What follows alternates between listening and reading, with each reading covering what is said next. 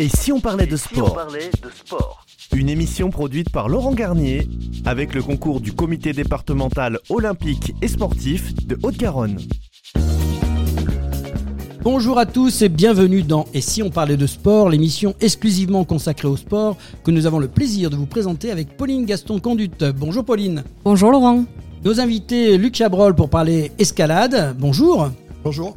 Didier Briseau, Hugo Queno et Lilou Dupénet pour nous parler de lutte. Bonjour à tous les trois. Bonjour. Au sommaire, en première mi-temps, direction euh, les murs d'escalade avec les meilleurs grimpeurs et grimpeuses du monde qui s'affrontent à l'occasion des championnats du monde d'escalade sportive à Berne, en Suisse. Luc Chabrol, euh, trésorier général de la Fédération française euh, montagne et escalade et vice-président de la Ligue Occitanie, ainsi qu'administrateur au CNOSF, nous apportera son expertise. En deuxième mi-temps, il faudra lutter avec euh, Didier Briseau, président du comité régional d'Occitanie et vice-président de la Fédération française de lutte, Hugo Cueno et Lilou Dupinet, lutteurs et lutteuses licenciés au Toulouse LC, qui nous présenteront la lutte et ses différentes spécialités. Nous parlerons aussi de la pratique en Haute-Garonne, mais tout de suite, dans l'avant-match, les résultats sportifs de la semaine. Et si on parlait de sport Avant-match. Et Eh oui, on commence par un titre de champion du monde subaquatique. Eh bien oui, subaquatique, notre équipe de France féminine de hockey subaquatique remporte le titre mondial en dominant l'Australie en finale 2-0, Pauline. Tu sais ce que c'est que le subaquatique? Pas du tout. Voilà, c'est du hockey en fait qui se joue sous l'eau euh, avec des équipes de deux joueuses et en apnée et elles jouent avec des petites battes qui poussent un- un- une espèce de, de petite euh, balle au sol pour marquer des buts sous l'eau. Voilà, c'est exceptionnel. Et bien, c'est la première fois que notre équipe de France gagne. Voilà, Pauline. Alors après, on a, on a dans les informations à vous donner les ski nautiques avec les championnats d'Europe de ski nautique Open en Italie. L'équipe de France remporte 9 médailles, dont 4 titres en individuel, complétés par le titre par équipe, le 32e de son histoire. Louis Duplan-Fribourg, sacré champion d'Europe, a réalisé une incroyable performance en s'imposant dans trois disciplines figure, saut et combiné. En aviron, euh, les championnats du monde junior en bassin olympique euh, de Vers-sur-Marne en Ile-de-France, Alexandre Jolard, Alan Mitchell, Maxime Aymar et Hector Guimet ont apporté euh, à l'équipe de France sa seule médaille en bronze des championnats du monde junior. Football en Coupe du Monde féminine, la France surclasse le Maroc et se qualifie pour les quarts de finale de la Coupe du Monde. Portés par leur duo d'attaque Diani Le Semeur, les Bleus n'ont eu aucune peine à dominer le Maroc dans ce huitième de finale à sens unique. La France se qualifie pour un troisième quart de finale de Coupe du Monde consécutif et jouera contre l'Australie samedi. Et en VTT, mondiaux descente, la Française Marine Kabirou a récolté la troisième médaille mondiale de sa carrière à Glasgow, en Grande-Bretagne. Chez les hommes, le triplé français historique réalisé l'été dernier au G n'a pas été réédité. Loïc Bruni, cinq fois champion du monde et tenant du titre, a terminé quatrième. Alors, toujours un peu dans le cyclisme, mais c'est cyclisme sur piste. Il y avait les championnats du monde euh, récemment en- à Glasgow, en Grande-Bretagne.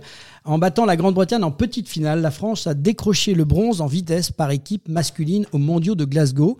Vice-championne d'Europe de l'élimination, Valentine Fortin, 24 ans, a décroché une nouvelle médaille d'argent mondiale. Et Benjamin Thomas, vice-champion du monde de l'Omnium, le Français a remporté sa cinquième médaille en Omnium, ce qui lui avait déjà gagné en or en, 2010 en 2017-2020 et deux autres en argent 2019-2022. Il y avait aussi le paracyclisme dans la même compétition, c'est assez sympa parce que ça se fait pas souvent. Kevin Lecunf a remporté son deuxième titre de ces mondiaux après la poursuite individuelle.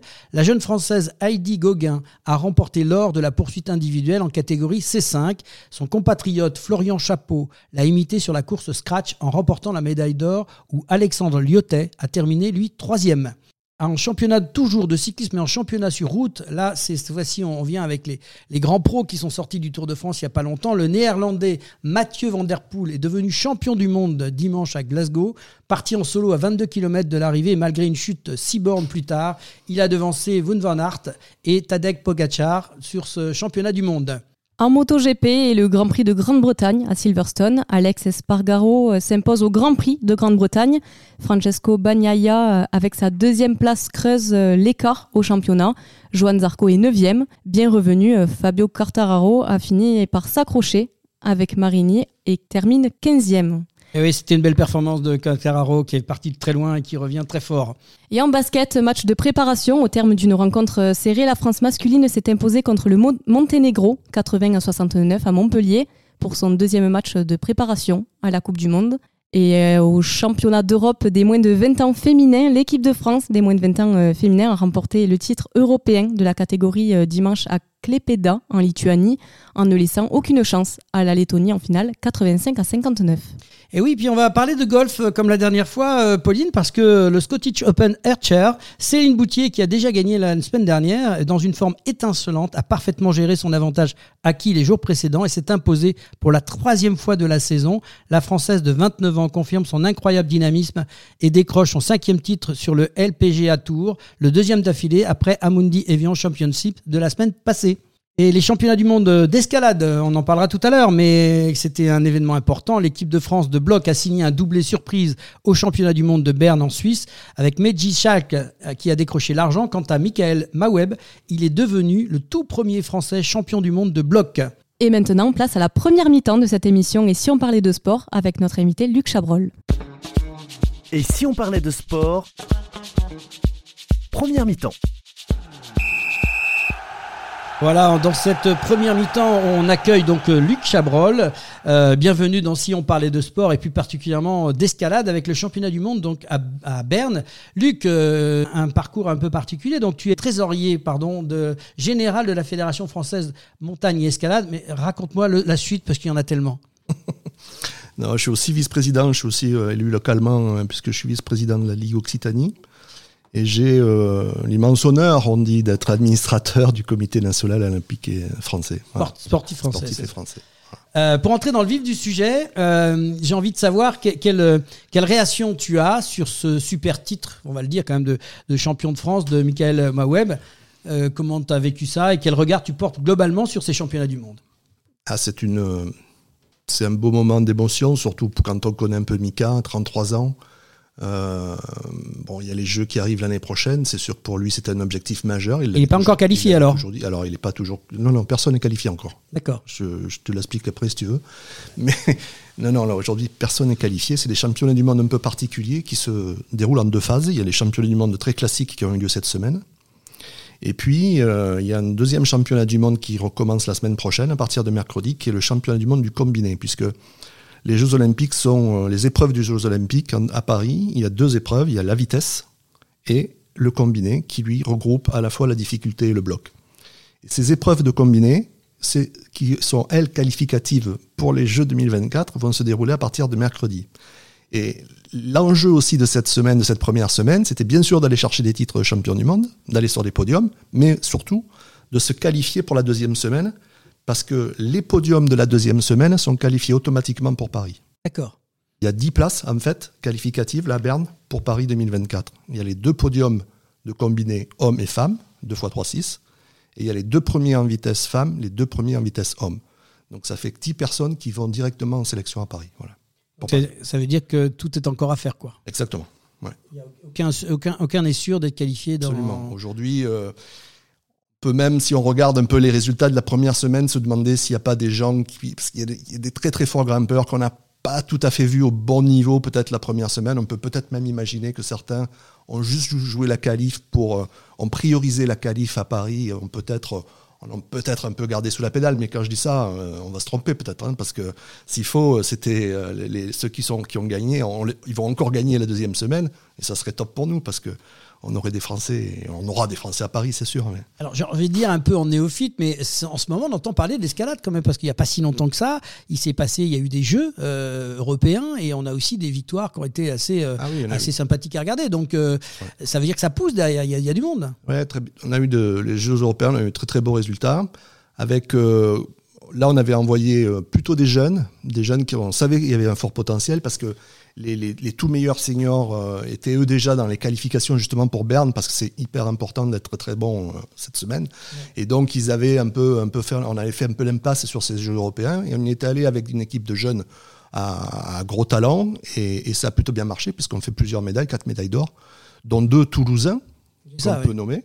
Thomas Lemagné, qui est toulousain et qui est toujours licencié sur un club toulousain, et euh, Camille Pouget, qui elle aujourd'hui est licenciée pour ses raisons d'études, je dirais, euh, à Grenoble, mais qui est toulousaine de formation, qui était au TAG à Tournefeuille encore l'année dernière. donc, ça, c'est des pousses qui sont capables d'aller C'est des gens qui sont aujourd'hui aux portes de l'équipe de France. Hein. Ils sont juste derrière ceux qui sont aujourd'hui sur les podiums là à Berne. Voilà. Alors toi, tu exerces la double mission dans le domaine de l'escalade au sein de la Fédération française et en Occitanie, une fédération qui regroupe deux disciplines distinctes mais complémentaires. Ta passion à toi penche pour la montagne, tu me l'as dit, mais euh, tu es aussi près de l'escalade. Comment, comment ça marche cette fédération justement pour les auditeurs, qu'on comprenne un peu montagne et escalade? Historiquement, cette fédération, elle a été fondée sur la montagne et sur les grandes expéditions himalayennes, même on pourrait dire. Historiquement, c'était ça, si tu veux, avant la guerre. Et puis après, euh, ben, les, alpinistes euh, ont, fait de l'escalade pour s'entraîner. Hein. C'était Fontainebleau, ça a été euh, les grandes falaises de France, ça l'est toujours. Mais c'était principalement pour faire de l'alpinisme. Et puis l'escalade est devenue sportive et la compétition a vu le jour. Il y a, bon, voilà, c'était fin des années 80, début des années 80, mi-80 quoi. On a vu des murs partout dans les écoles après. après, plus tard, plus tard, 90-2000 les murs, les vrais murs, hein, parce qu'il y a eu des, des, choses avec des vis, des, des, prises vissées au fond des gymnases, mais c'était pas vraiment des murs. Et, ça, c'est vachement plus récent. Ça, ça a une vingtaine d'années, quoi, des vrais murs dans les gymnases. Voilà. Et là, ça s'est développé, l'escalade sportive, l'escalade de compétition s'est développé à partir de ce moment-là, quoi. Exactement. Alors aujourd'hui, notre fédération, nous, elle regroupe à la fois les sports de montagne, mais aussi les sports euh, indoor que, où se développe l'escalade aujourd'hui. C'est-à-dire que voilà, aujourd'hui, c'est devenu un sport de gymnase, quoi. Et alors, on a en plus toutes les activités de montagne, l'alpinisme, le canyon, la randonnée et le ski alpinisme, qui lui euh, devient olympique à partir de 2026 pour les Jeux de Milan-Cortina. Euh, il faudra venir nous raconter tout ça eh dans ben, une prochaine émission parce que c'est tellement riche, il y a tellement d'infos. On va se focaliser sur l'escalade et essayer de commencer à grimper un peu le mur avec toi. Mais c'est vrai que c'est intéressant de venir nous parler de, ce, de cette nouvelle discipline sportive olympique. Mais 2026, on va déjà rester sur 2024 en espérant que tu nous ramèneras les médailles avec la fédération. Et quels sont les différents types de parois d'escalade et leur niveau de difficulté?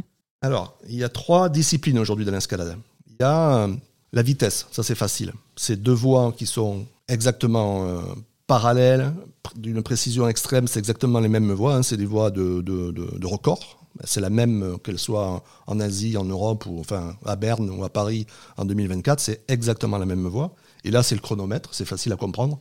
C'est celui qui va le plus vite. Aujourd'hui, le record du monde chez les hommes, il est en dessous de 5 secondes, voie qui fait 17 mètres.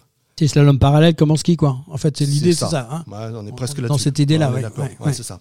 Après, on a des voies de bloc, ce qu'on appelle le bloc. C'est des petits murs qui font 5 mètres à peu près, où l'escalade est très technique, très puissante. C'est euh, et l'assurance, c'est pas des murs à cordes. L'assurance se fait, la chute est, amortie par des gros tapis au sol. Ça, c'est ce qu'on appelle la, discipline du bloc. Et puis après, il y a la, la difficulté, l'escalade de difficulté, où ça, c'est une escalade plus je dirais, classique et qui correspond plus à ce que c'était en, outdoor, c'est-à-dire c'est des grandes voies de 17 mètres avec euh, des gros dévers. Une voie qui fait à peu près 17 mètres aujourd'hui, ils ont 8 mètres de dévers, les murs, c'est-à-dire qu'ils ont 8 mètres d'avancée. Hein. Donc c'est jamais vraiment vertical. En fait, dès le départ, c'est toujours très déversant. Et là, on arrive à des niveaux de difficulté qui sont 8B, 8C. Voilà, 8B, 8C, explique Aujourd'hui, les, les, les, voies les plus difficiles du monde sont des voies qui sont uniques, qui sont euh, cotées en, en, en, extérieur sur les grandes falaises. On arrive aujourd'hui, les, les, c'est 9B, quoi, max. Quoi. Voilà, on est à peu près à ça aujourd'hui, même si on entend parler de 9B+, enfin bon. Mais on est sur du 9B, c'est du 9. Le, le 9e degré, il y a quelques années, ça n'existait pas. D'accord. En compétition, on est sur des voies qui sont, euh, là, championnat du monde à Berne, les, voies de finale, c'est 8C, quoi. D'accord. Voilà. Donc c'est juste. Alors quand on dit 8C, 9A, tu vois, nous, on ne sait pas la différence, hein, nous, on ne la fait pas. Il faut être à ce niveau-là de, de, de, classe quoi, pour arriver à, à comprendre le, demi-degré qu'il y a entre, entre ces voies-là. Quoi. Voilà. Et justement, en parlant de difficultés, quelles sont les bases de sécurité essentielles que toute personne doit connaître avant de commencer l'escalade? La sécurité, c'est hyper important. L'escalade, c'est une évidence. Même si aujourd'hui, c'est pas un sport dangereux, l'escalade il faut considérer que c'est pas, enfin, il faut, se dire entre nous, parce que beaucoup de parents ont encore cette crainte quand ils amènent leurs enfants sur nos clubs d'escalade. C'est pas un sport dangereux. Notre accidentologie, elle est super maîtrisée et on a une accidentologie qui est très faible par rapport à d'autres sports euh, aujourd'hui, même des sports indoor. Mais ça demande des bases de sécurité évidentes et, et, de, la, de la concentration quand on fait les choses. Il faut savoir s'encorder, il faut savoir les mouvements, il faut savoir. Euh, il y a des techniques euh, de sécurité qu'il faut maîtriser, c'est évident. Et, et, pour ça, euh, ça veut dire qu'on peut, ça peut pas s'apprendre tout seul. Voilà. L'escalade, il faut aller dans un club, il faut aller avec des gens qui vous enseignent, qui vous apprennent à mettre toutes ces, toutes ces de sécurité en place. Et une fois qu'on a fait ça, après on risque rien. Ah, mais, il faut passer par cet apprentissage. C'est quand même une activité un peu à maturation lente. Alors, justement, comment ça s'organise Justement, on parle de ça, mais comment s'organise l'escalade dans le département ou la région? Comment, comment ça se passe? Pour rassurer un peu les parents, je veux faire de l'escalade. Comment, comment vous avez géré ça dans, dans la région? Alors, la région est organisée un peu comme tous les sports en France. Il y a qu'on a une ligue, la Ligue Occitanie, hein, qui représente aujourd'hui à peu près 12 000 licenciés, 130 clubs qui regroupe tous les départements du coup de la, de la région Occitanie. Euh, et derrière, on a euh, ouais, 130 clubs qui accueillent les enfants et qui, euh, eux, ont tout un staff formé d'initiateurs ou de professionnels qui travaillent dans les clubs et qui forment les jeunes, les moins jeunes, hein, parce que quand commence à 8 ans, on, démarre on, démarre peut démarrer à n'importe quel âge. Il y, a un âge, limite ou pas Non, non, d'accord. Alors, là, on peut les prendre très petits. Aujourd'hui, il y a la baby escalade qui démarre à 4, 5, 6 ans, et puis on peut grimper euh, à 90 ans. Il y en a ils sont inconscients, ils montent n'importe comment, les ah, petits. Bah oui, les petits, oui, bien sûr. Il y a des voies adaptées. On fait des voies adaptées, on fait des petits murs. Enfin, on a des, choses qui sont qui sont adaptées aux petits. Quoi. Donc concrètement, on veut faire de l'escalade avec un parent qui veut emmener son enfant faire de l'escalade. il s'adresse euh, par, quel biais il rentre euh bah, il peut aller sur les sites, par exemple, de la Ligue Occitanie, où il va trouver euh, la liste complète de tous les clubs d'Occitanie. Le site, on a, on a l'adresse en tête, non OccitaniefFM.fr. Voilà, donc quelque chose comme ça. Déjà pour les auditeurs, s'ils veulent aller, c'est pas un sport, j'ai retenu, c'est pas un sport dangereux, donc ça c'est important à donner. Mais ça s'apprend. D'accord. Il faut pas y aller n'importe comment. Et, quels sont les, projets de développement pour ces disciplines? Parce qu'en fait, grâce aux Jeux Olympiques, euh, et, on les voit en plus ça en télé, ça se passe. Il y a plein de compètes qu'on peut voir. Quels sont un peu le pour augmenter ça, pour le, augmenter vos nombres de licenciés Vous avez des projets là Comment ça se passe? La difficulté aujourd'hui, c'est de manque de structure. D'accord. Quand une structure est ouvre, elle est saturée au bout de six mois. On peut prendre un exemple euh, qui est juste à côté, là, Tournefeuille. Tournefeuille, c'est un club historique de la région. Bon, il y avait une structure d'escalade qui a été renouvelée. Une grosse structure d'escalade a vu le jour il y a 4-5 ans. Aujourd'hui, c'est un club qui est déjà saturé. Il y a plus de 700 licenciés. Wow. Et donc, du coup, nous, la difficulté, on se dit même, parce qu'on sait que, par exemple, avec les Jeux à Paris, aujourd'hui, toutes les statistiques nous montrent que partout où il y a eu les Jeux, les licenciés, l'année d'après, ils ont pris 20% sur les activités des Jeux. Nous, on se demande où on va les mettre. c'est dommage. On, adorerait les, les, les, les, prendre dans nos clubs, tous ces jeunes-là, mais aujourd'hui, on a un problème de structure. Même si ça se développe de plus en plus, même si c'est vrai qu'aujourd'hui, globalement, on fait plus un gymnase sans un mur d'escalade, c'est vrai qu'on y arrive. Mais on a encore des problématiques de structure et puis de partage après de l'espace, parce que dans un gymnase, bah, on va y faire du hand, on va y faire du basket, et donc on ne peut pas être là tout le temps en permanence. Et du coup, il y a des créneaux, il nous manque des créneaux et il nous manque des structures, c'est évident. Alors, ça, va, ça, va, être notre, notre j'ai envie de dire à l'homme de terrain, quel est le souhait en fait euh, pour, euh, pour ce développement quoi? Le souhait euh, de, de, de, création de murs. Nous, en on a tout un plan de structuration nationale, régionale, départementale. Question de moyens ou aussi de volonté, non? C'est ah, la, volonté est liée. Je pense que même chez les élus aujourd'hui, de plus en plus, les élus ont pris en compte ce développement. Ils voient bien que aujourd'hui, ça se développe à une vitesse grand V et du coup, bon, la volonté d'argent quand même. Mais, mais tu le connais, tu, sais bien, hein. il n'y a pas que chez nous. Hein. Le nerf de la guerre, c'est les subventions, c'est l'argent, c'est des partenariats pour, pour arriver à structurer cette, euh, ces, surfaces artificielles d'escalade qui nous manquent encore. Quoi. Même si ça va de mieux en mieux. Hein. On en a de plus en plus, on en a très très belle, on vient d'en faire une à Tarbes qui est énorme, une à Millau qui vient de sortir qui est, qui est magnifique aussi. Malgré tout, il y, a, il y, a, encore du manque parce que là, le club de Tournefeuille, les, les, les inscriptions vont ouvrir là, enfin, ont ouvert le 20 juin, le 22, il n'y a plus de place. Hein. D'accord, donc vous refusez du monde, quoi. bien sûr. C'est un problème que beaucoup de fédérations aimeraient avoir quand même. Oui, mais il n'y a pas que nous, mais oui, oui, bien sûr. Oui, Non, mais on sait qu'on a, en tout cas, c'est, je pense que c'est un bon éclairage. Euh, c'est intéressant d'avoir ce, message à faire passer euh, dans l'émission ici. On parlait de sport.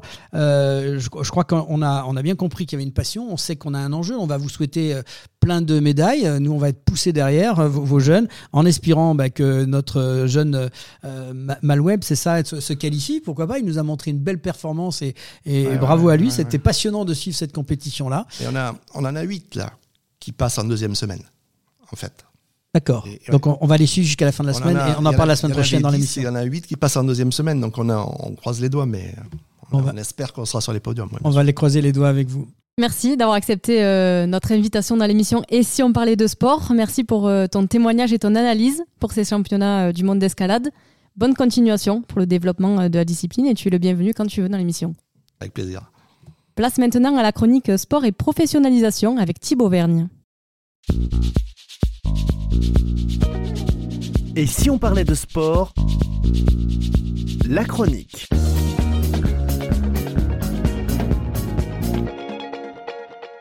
La chronique sport et professionnalisation et nous retrouvons pour cette euh, deuxième partie euh, ben Thibaut Vergne, bonjour. Bonjour Laurent. Alors on a parlé la dernière fois de la filière universitaire, euh, j'aimerais maintenant qu'on parle un peu de la filière professionnelle. Euh, vous avez aussi plein de choses à nous proposer. Alors encore une fois, comme la dernière fois, vous nous expliquez bien toutes ces abréviations, on les explique pour nos auditeurs, c'est important. La filière professionnelle, qu'est-ce que vous nous proposez? Alors il y, y, a deux choses essentielles. La première c'est les BPGEPS, donc les brevets professionnels euh, de la jeunesse, de l'éducation populaire et du sport. Et le second, c'est le CQP, le certificat de qualification professionnelle. Euh, on peut y revenir un peu plus. À, oui, oui. On va déjà parler de la première. Alors, je répète bien le P, le BPJEPS. Voilà, donc c'est l'abréviation qui veut dire brevet professionnel de la jeunesse, de l'éducation populaire et du sport. Alors, qu'est-ce qu'on a avec ce, ce brevet? Alors, c'est un diplôme d'état de niveau 4, donc c'est-à-dire euh, de niveau bac. Euh, qui est accessible donc sans baccalauréat, euh, qui permet, ben, on, on, intègre pardon, un organisme de formation euh, dans lequel on va se former pour devenir éducateur sportif. Donc voilà, là c'est pour clairement pour des métiers liés à l'encadrement d'activités sportives.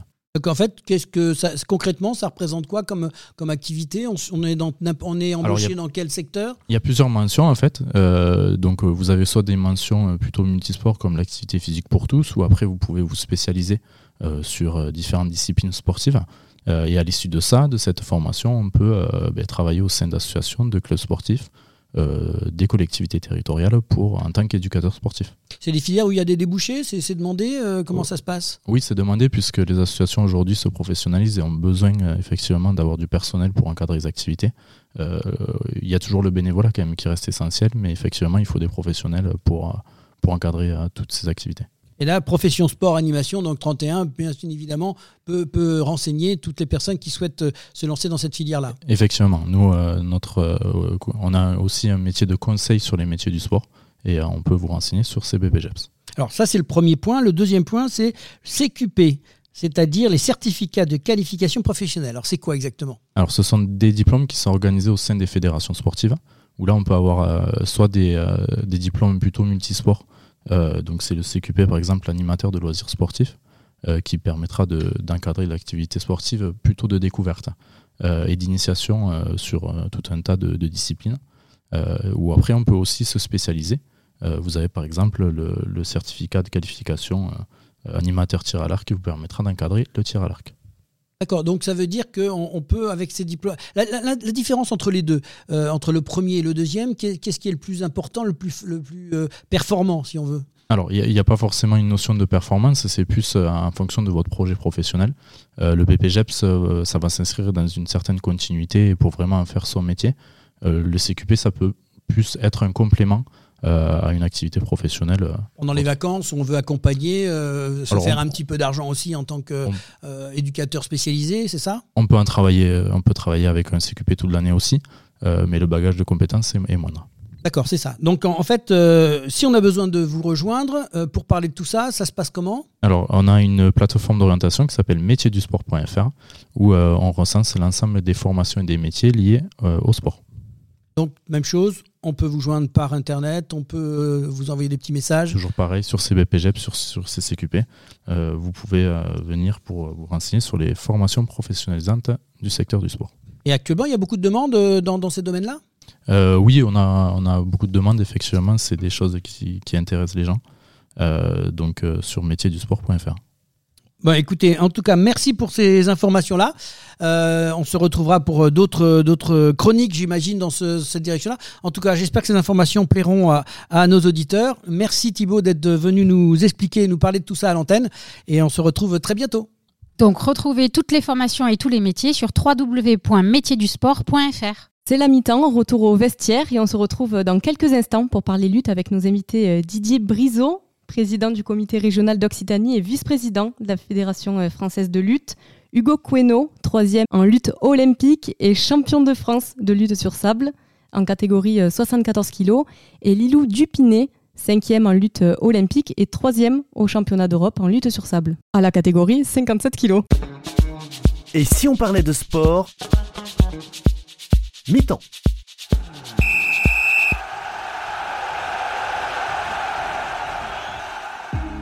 Passionné de sport, vous souhaitez participer à son développement sur le territoire de la Haute-Garonne Alors ne cherchez plus. Le comité départemental olympique et sportif de la Haute-Garonne est là pour vous. Notre passion commune, l'excellence sportive et l'olympisme.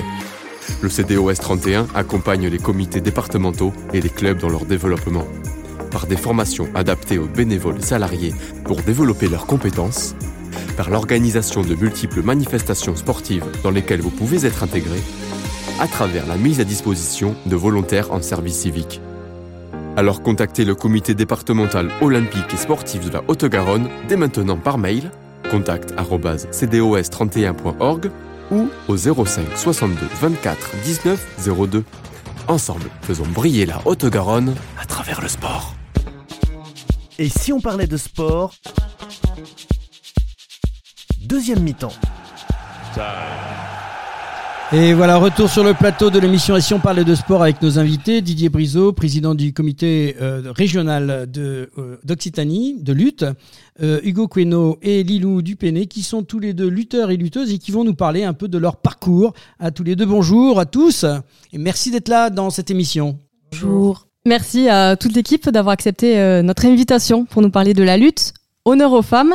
Lilou, comment est-ce qu'on devient lutteuse? Quel est ton parcours? Alors moi j'ai commencé la lutte euh, à l'école primaire. J'ai découvert euh, la lutte par l'école primaire et ensuite donc j'ai commencé, je suis rentrée au club euh, à Font-Romeu, donc je viens de là-bas. Et ensuite je suis rentrée directement en pôle espoir, donc la première année. Et j'ai fait six ans de pôle espoir. Et ensuite, je suis arrivée à Toulouse et là, je continue le haut niveau. Donc, je suis actuellement en équipe de France de lutte sur sable. Voilà, et ça fait dix ans que, je fais de la lutte. J'ai juste une question. Comment une jeune femme se lance dans la lutte? Tu avais des frères autour de toi, tu avais envie de les bousculer. Comment explique-moi parce que je cherche là quand même, c'est important de comprendre la démarche. Comment on arrive à ça? Comment on peut intéresser une jeune fille à faire de la lutte? Et en plus, la lutte sur sable, il faudra m'expliquer parce que je ne comprends pas.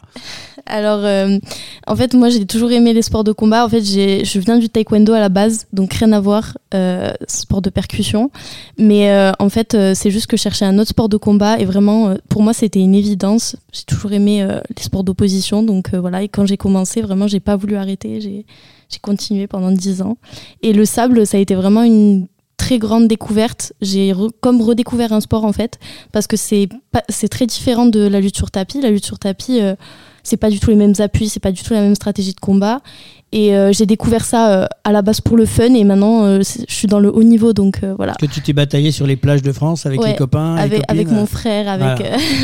donc en fait ça ça représente, on disait ça avec Hugo tout à l'heure, c'est l'esprit, c'est un petit peu euh, ce qu'on a lancé en beach volley qui est devenu sport olympique, c'est un peu ce que vous essayez de, faire dans, le même esprit. C'est ça l'idée de, la lutte de sable, comment ça se passe? Exactement, on peut faire un parallèle euh, avec euh, la lutte olympique et le volet en C6, et puis le beach volley et la lutte sur sable. Effectivement, ça le vend en poupe en ce moment parce que c'est spectaculaire, c'est court, et, et, puis, et puis sur, sur la plage, ça reste dans un super cadre quand même. Et justement, euh, toi, Hugo, qu'est-ce qui t'a motivé à faire de la, de la lutte? Alors, moi, je viens du rugby. J'ai fait beaucoup de rugby dans ma vie. Et j'ai commencé la lutte pour m'améliorer au rugby au, départ. C'était ça. Et euh, au fur et à mesure euh, des entraînements de lutte, ça m'a beaucoup plu. Et j'ai finalement arrêté le rugby pour faire que de la lutte parce que c'est ça qui me motivait le plus. Et du coup, ça fait, on va dire, 3 ans et demi, 4 ans que je fais vraiment de la lutte très sérieusement. Et du coup, ben, j'ai de la chance, je suis dans un super club, j'ai vite progressé. Et maintenant, c'est cool, je, fais des podiums, c'est cool. Oui, justement, euh, comment aussi rapidement vous arrivez à faire euh, champion de France sur lutte sur sable, euh, troisième en lutte olympique? Bah, il n'y a pas de secret, hein. comme tout, comme dans tout, il y a l'entraînement et l'entraînement quand on fait tous les jours. Et eh ben, au bout d'un moment, ça paye. On est dans un très bon club aussi, un des meilleurs clubs de France, le Toulouse Youth Club. Et euh, il y a un très bon niveau, euh, un entraîneur euh, qui vient du Daghestan, qui a donc des origines tchétchènes et qui nous apporte beaucoup de la lutte. Et moi, vraiment, je, m'entraîne super bien là-bas. C'est trop bien. Avec des ambitions de Jeux Olympiques? Ah oui. ben, la lutte sur sable, elle arrive normalement pour les filles en 2028. Donc c'est très intéressant. C'est pour ça que là, on est lancé en fait dans le haut niveau. Et pour les filles, c'est super intéressant. Et Hugo, là, les Jeux Olympiques, c'est un peu. On peut y penser ou pas? Alors, non, pas du tout. Cette année, non, c'est mort. Mais par contre, euh, pour euh, l'année prochaine, moi, ce que je vis, c'est les, tournois internationaux. Que ce soit sur sable ou sur tapis, je pourrais la chance de faire, de faire les deux. Du coup, euh, c'est là que se situe mon objectif. Alors, on a avec nous aussi Didier, qui est président. On est content d'avoir des jeunes euh, autour de toi, Didier, qui sont des, garçons et une garçon et une fille passionnés. Euh, toi, tu es tombé dans la marmite tout jeune, j'imagine. C'est quoi le parcours d'un président qui est aujourd'hui au comité euh, régional, qui est à la Fédé? Explique-moi un peu ton parcours. avant, avant d'être président, j'ai commencé la lutte vers 15-16 ans, un peu par hasard, en suivant un copain. Bon, j'ai découvert cette activité. J'ai continué par la suite. Je suis prof de PS au départ, donc euh, j'ai pu donner aussi de la lutte à des élèves pendant quelques années. Euh, et voilà. Et donc je suis arrivé euh, petit à petit. j'ai entraîné un club pendant le club où sont justement Lilou et, Hugo. J'ai entraîné ce club pendant plus de 20 ans. Donc, et quand Islam, donc l'entraîneur actuel, est arrivé, j'ai laissé la place aux jeunes, bien sûr. Et puis bon, c'est un très bon entraîneur. Je pense qu'avec avec lui, ils vont beaucoup progresser. Ça ne veut pas dire qu'avec moi, ils n'auraient pas progressé, hein, mais je pense qu'ils ont la chance d'être dans ce club. Je voulais préciser une chose par rapport à la lutte sur sable. L'appellation officielle, c'est beach wrestling. Alors quand on dit beach wrestling, personne ne comprend. C'est pour ça qu'on parle de lutte sur sable. C'est l'appellation officielle. Et ensuite, bon, euh, les lutteurs du, du Toulouse Lutte Club ont la chance cette année de pouvoir s'entraîner en lutte sur sable au Crêpes de Toulouse. Donc on a convenu d'une convention avec le Crêpe de Toulouse. On utilise les terrains de beach et on a un créneau par semaine. Pour l'instant, on va essayer d'en avoir un autre cette année pour qu'ils puissent s'entraîner régulièrement sur la, lutte sur sable. Voilà. On aurait pu dire beach lutte, euh, ça aurait pu le faire aussi, puisqu'on l'a en beach soccer, on a en beach volley, enfin voilà. Oui, mais quand vous dites soccer, vous, parlez en anglais. Là, en wrestling, c'est la lutte en, anglais, voilà. Donc c'est pour ça que ça s'appelle euh, beach wrestling. Et donc ça va normalement, on doit avoir la réponse euh, d'ici la fin août pour savoir si on sera effectivement aux Jeux Olympiques en 2028. On, est candidat, on a candidaté, donc la réponse a été que pour les filles pour l'instant parce qu'il y a la lutte gréco-romaine où il n'y a que les garçons. Pas voulu faire encore une discipline euh, supplémentaire. Et donc voilà, on est sur euh, une appellation beach racing parce que c'est de la lutte, c'est de la lutte sur sable hein, en fait. Alors justement, Pauline, je crois que tu as une question à poser importante. Bah oui, euh, Lilou ou Hugo, est-ce que vous pouvez nous présenter, vous avez commencé à le faire tout à l'heure, mais les différentes spécialités à la lutte? Alors, euh, du coup, euh, en lutte olympique, il y a trois styles. Il y a la lutte libre, la lutte gréco-romaine et la lutte féminine. Donc, la lutte libre, c'est une lutte qui se pratique sur tout le corps. Donc, on peut attaquer les jambes, on peut attaquer le haut du corps. Alors qu'en lutte gréco-romaine, on peut attaquer que le haut du corps. On n'a pas le droit de se servir des jambes ni de faire des crochets, ni d'attaquer les jambes. Et la lutte féminine, c'est comme la lutte libre, c'est les mêmes règles. Et après, on a la lutte sur sable, donc qui vient de rentrer. Et euh, il y a aussi euh, le sambo et le grappling qui sont euh, des disciplines de la Fédé. Le, pardon? Le sambo et le grappling. Grappling. Oui. c'est quoi deux. alors c'est plus des, il va y avoir plus des soumissions, c'est beaucoup de sol. voilà. Après moi je, ne suis pas pratiquante spécialiste. J'ai testé un peu, mais tu peux expliquer un peu plus, non Peut-être? Euh, La différence avec la lutte, c'est que vraiment, il y a des soumissions où on va aller euh, chercher à soumettre son adversaire par euh, des torsions articulaires, alors que sur la lutte, on n'est pas du tout là-dessus. Alors c'est une position, comment ça se passe? Vous parlez de soumission, euh, juste pour nous éclairer un peu. Alors les soumissions, on utilise des clés, des clés de genoux, des clés de bras, des clés de cheville pour obliger son adversaire à abandonner. Alors qu'en lutte, ce n'est pas du tout un sport traumatisant où on va chercher à, aller à l'encontre des articulations ou à faire mal avec des sports de percussion, c'est différent. Et du coup, c'est vraiment là où se situe la différence entre les deux disciplines. Alors la, question toute bête, comment ça se passe euh, un, score? Parce que là, moi, je les vois au sol, ils tapent au bout de combien de temps? Enfin, comment on gagne en fait en lutte? On monte sur le tapis, on, les voit qui s'accrochent, mais concrètement, ça se passe comment? Alors, il y a trois manières de gagner. La première manière, c'est la plus simple, c'est d'immobiliser au moins trois secondes les deux épaules de son adversaire sur dos contre le tapis. Au bout de trois secondes, s'il n'a pas réussi à se libérer, on a gagné. Donc c'est un peu le chaos technique en lutte. Et euh, le deuxième, euh, la deuxième manière de gagner, c'est euh, au point. C'est-à-dire que si on arrive à mettre une différence de 10 points au fur et à mesure du combat à son adversaire, on gagne la, partie. Comment on gagne un point? Alors, il y a plusieurs manières de, gagner, de gagner des points, mais dans, le, dans l'esprit général, c'est quand on maîtrise son adversaire. C'est quand on le fait sortir du cercle, c'est quand on le fait chuter, ou c'est quand on fait faire des rotations quand on est au sol. Et ensuite, la troisième manière de gagner, c'est au temps. Parce qu'un combat, par contre, c'est deux fois trois minutes avec 30 secondes de repos au milieu. Et une fois que le temps est terminé, on regarde celui qui a le score le plus élevé et celui qui gagne la partie. moi, c'est clair. Moi, j'ai appris quelque chose aujourd'hui, c'est très bien. Parce que moi, j'étais resté sur des systèmes de judo, on tapait, terminé. Mais voilà, non, non, c'est bien d'apprendre ça pour nos auditeurs. Donc, c'est plus clair et on, y comprendra mieux quand on regardera des, des, matchs. On dit des matchs, hein, je sais pas, des combats. Des combats. Des combats, voilà. Des combats de, de lutte. En tout cas, merci pour ces explications. Euh, Didier, euh, on va revenir un peu plus dans l'organisation générale. Ce qui m'intéresserait, c'est qu'on parle un petit peu de comment ça se passe dans la région et, globalement, quelles sont les, actions que vous menez, euh, bah, bien sûr, au niveau de la fédération, mais bon, dans notre petite région à nous déjà. Petite région, c'est une grande région. Justement. je vais avoir le conseil régional qui va me venir me retrouver là. Donc, sur notre grande région d'Occitanie, on est organisé sur 42 clubs actuellement et euh, donc sur euh, ces 42 clubs, il y a évidemment il y a la lutte, mais il y a aussi le sambo et le grappling. Donc ils font partie de la fédération. Ce sont des clubs qui sont à part entière, euh, qui, prennent une licence. L'intérêt de, notre fédération, c'est que quand vous prenez la licence de lutte ou de sambo, vous pouvez faire les trois disciplines. C'est la même licence, vous n'avez pas besoin de repayer pour trois activités différentes. Donc il y a, parfois des lutteurs qui font du sambo et qui font du grappling. Donc ils peuvent très bien aller dans les trois disciplines différentes. Ça, c'est une chose. Ensuite, par rapport à la lutte sur sable, euh, chaque année, on organise, euh, la, fédération organise euh, une, tournée de lutte dans toute la France. Et nous, on était en deuxième position cette année, donc au mois de juillet, on a organisé des, sur les plages d'Occitanie euh, on a été au Cap d'Agde, on été à Argelès, hein, on a fait plusieurs plages. alors là, on est de la lutte sur sable, on fait venir des, gens qui ne sont pas de la lutte, tout le monde peut venir s'exercer à la lutte sur sable. Et en Occitanie, on a inauguré depuis deux ans, deux ou trois ans, la lutte sur l'eau.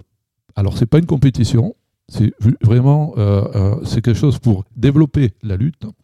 On a un tapis, on a, on a fait créer une structure par une société et euh, le but, c'est de mettre l'autre dans l'eau, c'est tout.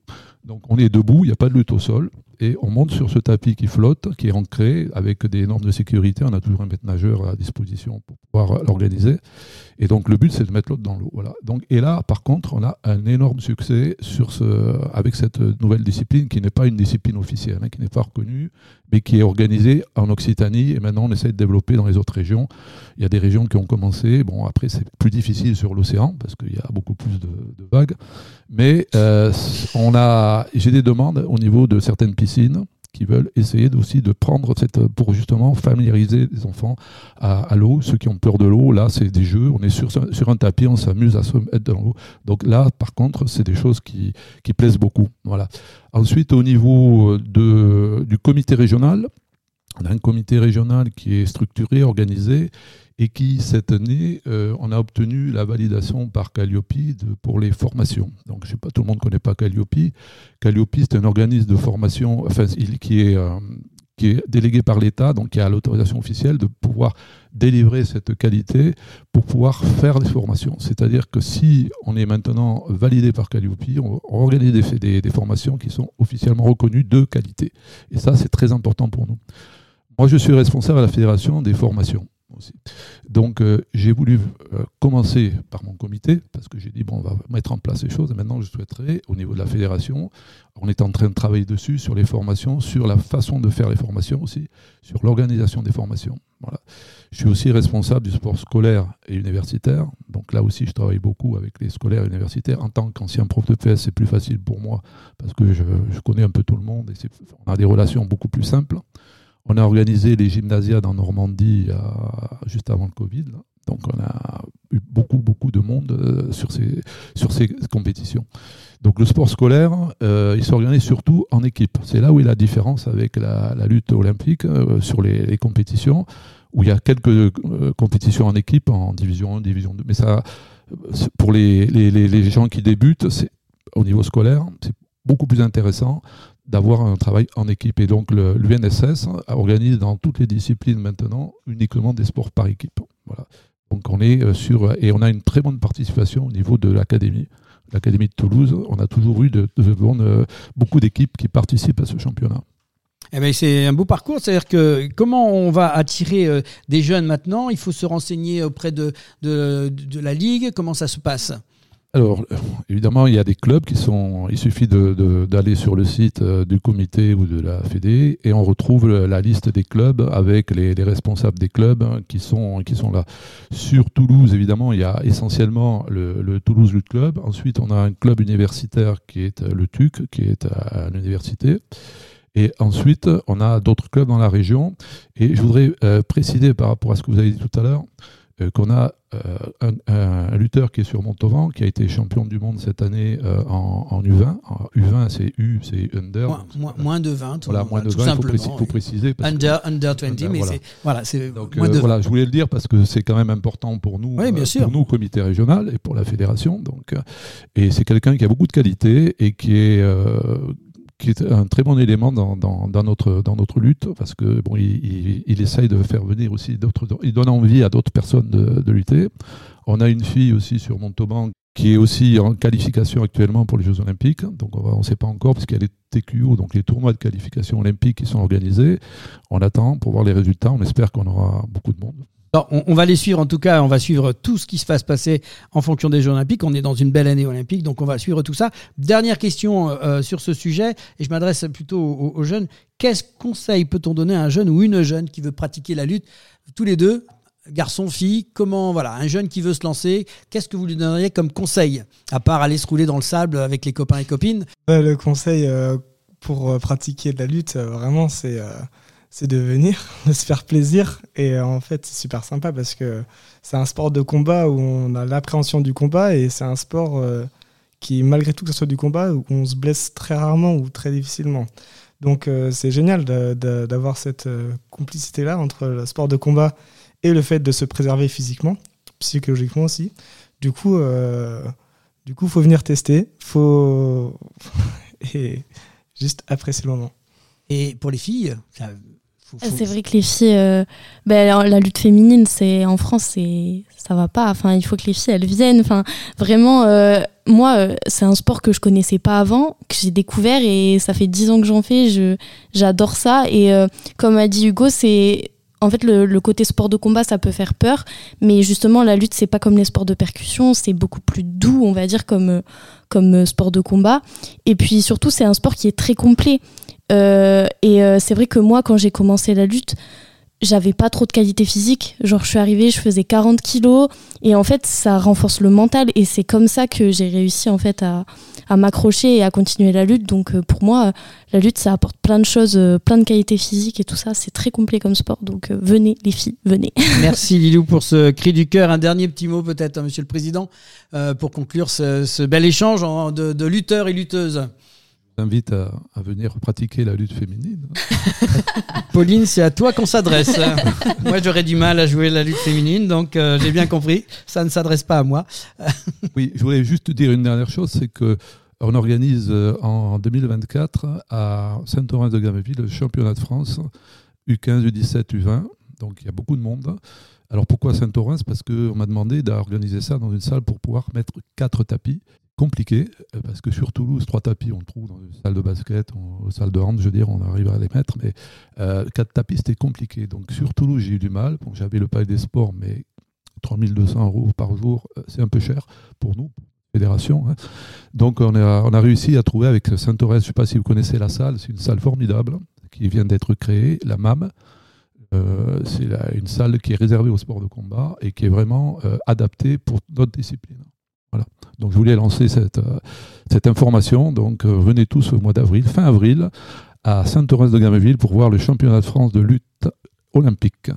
Il y aura des filles aussi, vous pouvez venir. Merci pour ces informations. On, reviendra là-dessus. N'hésitez pas à, vous, à, nous envoyer toutes les infos. On en reparlera. Merci pour cet échange et ce bel éclairage sur la lutte. Je pense que le message, le coup de cœur est passé. L'antenne est ouverte. Vous êtes les bienvenus quand vous voulez pour communiquer et venir échanger avec nous.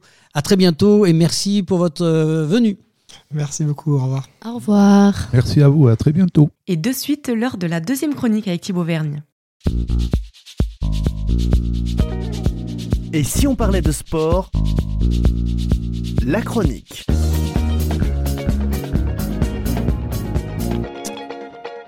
Et bonjour à tous et on se retrouve pour une nouvelle chronique pardon, pour euh, Profession Sport avec euh, Thibaut Vergne qui est représentant de euh, Profession Sport Animation 31. Donc bonjour Thibaut. Bonjour Audrey. Aujourd'hui tu es venu nous parler de notre plateforme de recrutement. Donc la dernière fois tu nous parlais de métiersdesport.fr, c'est ça? C'est ça. Et là tu, vous avez créé une deuxième plateforme qui s'appelle le Sport Recrute. Exactement, c'est le sportrecrute.fr. Donc quel est le principe de cette plateforme? Alors cette plateforme a été euh, issue d'un travail national hein, avec euh, la Fédération nationale profession de sport et loisirs. Euh, l'idée c'est de recenser l'ensemble des offres d'emploi dans le secteur du sport sur cette plateforme unique. Donc, qui euh, peut, euh, enfin, qui recrute en général du coup sur, cette plateforme? Alors voilà, l'intérêt de la plateforme euh, est avant tout d'avoir des référents dans les territoires pour accompagner à la fois les employeurs, qui sont essentiellement associatifs, collectivités territoriales, comités d'entreprise, établissements spécialisés, qui nous contactent en déposant des annonces.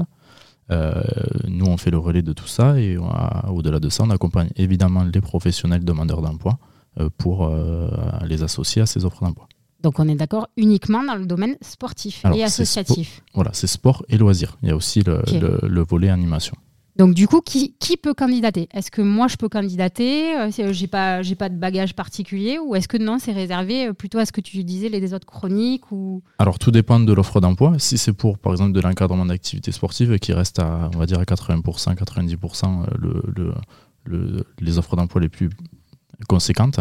Là par contre, il faut être diplômé des métiers du sport et là, c'est, on ne peut pas faire autrement. Euh, si après il y a d'autres volets, euh, dans le sport, on peut avoir besoin de, tout un tas de fonctions de support administratives. Euh, là, c'est un peu plus ouvert en fonction des compétences de, chacun. Donc, votre rôle, vous, au sein de PSA, c'est justement ce que tu disais, d'accompagner et les candidats et les recruteurs. Oui, les recruteurs. Faites vraiment le lien entre les deux. Voilà, c'est ça. On fait l'intermédiaire entre ces, ces, professionnels, ces employeurs. Les recruteurs, par exemple, ont besoin d'accompagnement pour rédiger les offres d'emploi. Donc ça, c'est quelque chose que l'on peut, euh, que l'on peut faire. Ok. Et après, moi, candidat, je passe par vous aussi pour essayer de toucher le recruteur ou... Exactement. Euh, donc nous, on fonctionne euh, sur notre territoire Haute-Garonne de la façon suivante. Vous pouvez déjà vous inscrire sur la plateforme en créant un espace candidat où là, vous avez un visu sur l'ensemble des annonces. Et au-delà de ça, vous pouvez aussi venir nous contacter directement à Profession Sport Animation 31 pour qu'on vous intègre dans, dans les, les, demandeurs d'emploi et qu'on puisse vous solliciter plus, plus facilement. Alors moi, je me rends pas compte parce que je me dis souvent que ben, c'est que l'été, peut-être qu'il y a des, des offres d'emploi. En moyenne, il y a combien, il y a combien d'annonces sur cette plateforme ou... Alors sur les deux dernières années, 2021-2022, on a, on a publié environ 1000 offres d'emploi. Ah oui, quand même. Donc en moyenne, par mois, ça fait à peu près euh, voilà. on va dire, 4 euh, annonces par mois. On est à 80, 90 annonces par mois. Ah oui, quand même. Ouais, donc c'est euh, un bon, un bon pourvoyeur. Voilà, pourvoyeur d'offres d'emploi. Merci Thibaut. Donc après, au-delà de ça, c'est vrai que sur, la, sur la, plateforme, il y a aussi des, annonces liées au métier de l'animation, euh, puisqu'il y, a quand même un lien qui est, qui est assez proche entre ces deux secteurs d'activité. Et là, euh, tu m'as parlé aussi en offre de la bourse de l'emploi. Oui. Est-ce que tu peux nous. C'est l'appellation euh, bourse de l'emploi qui a, qui a chez nous à Profession Sport Animation 31 pour, pour parler du, du recrutement. Mais la plateforme de recrutement, c'est lesportrecrute.fr donc www.lesportrecrute.fr. Donc si vous avez envie de candidater, euh, donc euh, bah, contactez Thibaut aussi, euh, Verne directement au sein de la Haute-Garonne. Et vous recruteurs donc dans le domaine du sport, des loisirs et de l'animation, c'est pareil, www.lesportrecrute.fr. Merci beaucoup Thibaut pour ces précieuses informations et à très bientôt peut-être pour d'autres chroniques. Et si on parlait de sport, la prolongation.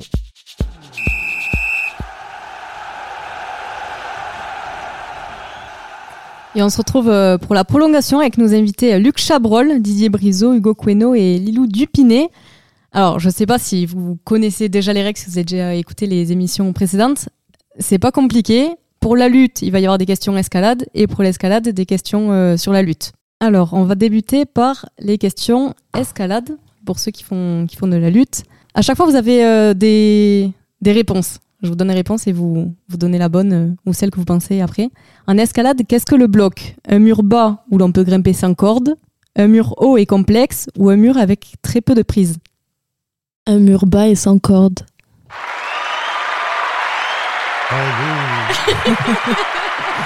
C'est une bonne réponse. Deuxième question, qu'est-ce que le gris-gris? Une corde spéciale, un type de baudrier ou un système d'assurance autobloquant Un système d'assurance autobloquant. Bien joué.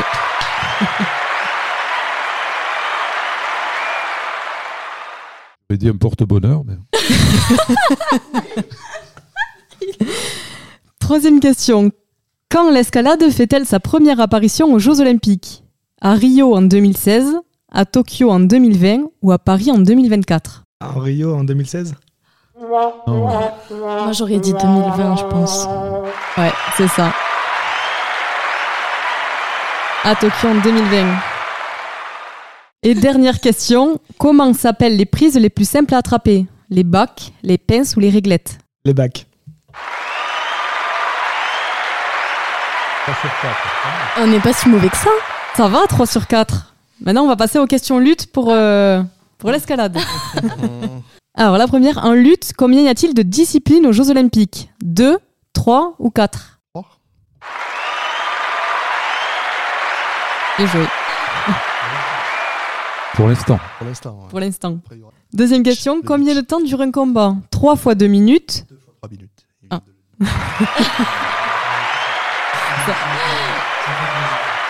Ça va trop vite.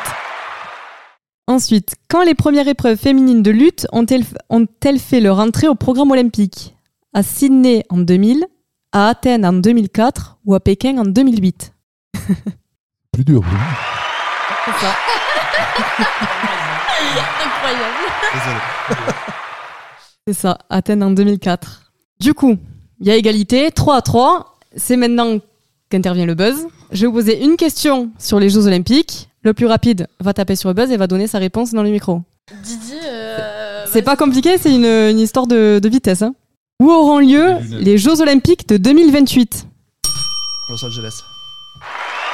mais on est trop mauvais. Ah non, je dis c'est une question de rapidité. C'est la fin de ce quiz. Victoire euh, du coup bah, de Luc Chabrol, 4 à 3. Merci pour euh, votre participation et votre bonne humeur. Et si on parlait de sport Fin du match. Fin du match euh, de cette émission avec euh, les grands rendez-vous de la semaine dans l'agenda des sportifs. Et c'est Pauline qui va nous annoncer tout ça. Et oui, en ce qui concerne les événements sportifs de la semaine, il y a les championnats du monde d'escalade à Berne, en Suisse, qui se déroulent jusqu'au 12 août. Ensuite, euh, jusqu'au 13 août, vous pouvez retrouver les championnats du monde de cyclisme à Glasgow, avec du cyclisme sur route, sur piste, du VTT ainsi que du BMX. Jusqu'au 20 août, les fans de football ont les yeux rivés de l'autre côté de la planète euh, pour les phases finales de la Coupe du monde de football féminin qui se déroule en Australie et en Nouvelle-Zélande.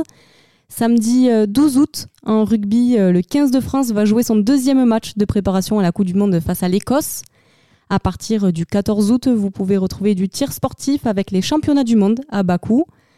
À partir euh, du 15 août et jusqu'au 3 septembre, il y a l'Euro féminin de volley en Belgique, Allemagne, en Italie et en Estonie. Ça se déroule dans quatre pays différents. Et enfin, dimanche 13 août, il y a la reprise de la Ligue 1 en football avec une rencontre au sommet, une revanche de la Coupe de France, Nantes face à Toulouse. Et oui, merci Pauline pour euh, ces informations. L'agenda, la semaine prochaine, on va se retrouver en première partie. Nous aurons l'Euro féminin de volleyball avec Eric Arjona qui nous rejoindra, qui est responsable du pôle France de volleyball de Toulouse. En deuxième partie, un éclairage spécial un mois du coup d'envoi de la Coupe du Monde de rugby en France. Comment ça marche? Voilà, merci en tout cas de nous avoir écoutés. Pauline, merci à Luc Chabrol, à Didier Briseau, Hugo Queno et Lilou Dupéné et à nos chroniqueurs du jour, Thibaut Vergne, pour leur participation. Merci à tous les internautes de nous suivre et nous espérons que cette nouvelle émission de sport vous aura plu. Merci à l'équipe du comité départemental olympique et sportif de Haute-Garonne pour euh, son aide précieuse et pour la ré- réalisation de cette émission. Merci à l'équipe technique qui nous a permis de réaliser cette neuvième édition, à Marin et Sébastien, notre partenaire informatique de Samper Connect, pour ses conseils avisés. Petite dédicace à notre chroniqueuse Audrey qui est en vacances en ce beau mois d'août. Euh, merci Pauline. Merci Laurent. Voilà, on se retrouve la semaine prochaine pour une nouvelle aventure de Et, si, on, parlait, de, sport, la, semaine, prochaine. prochaine.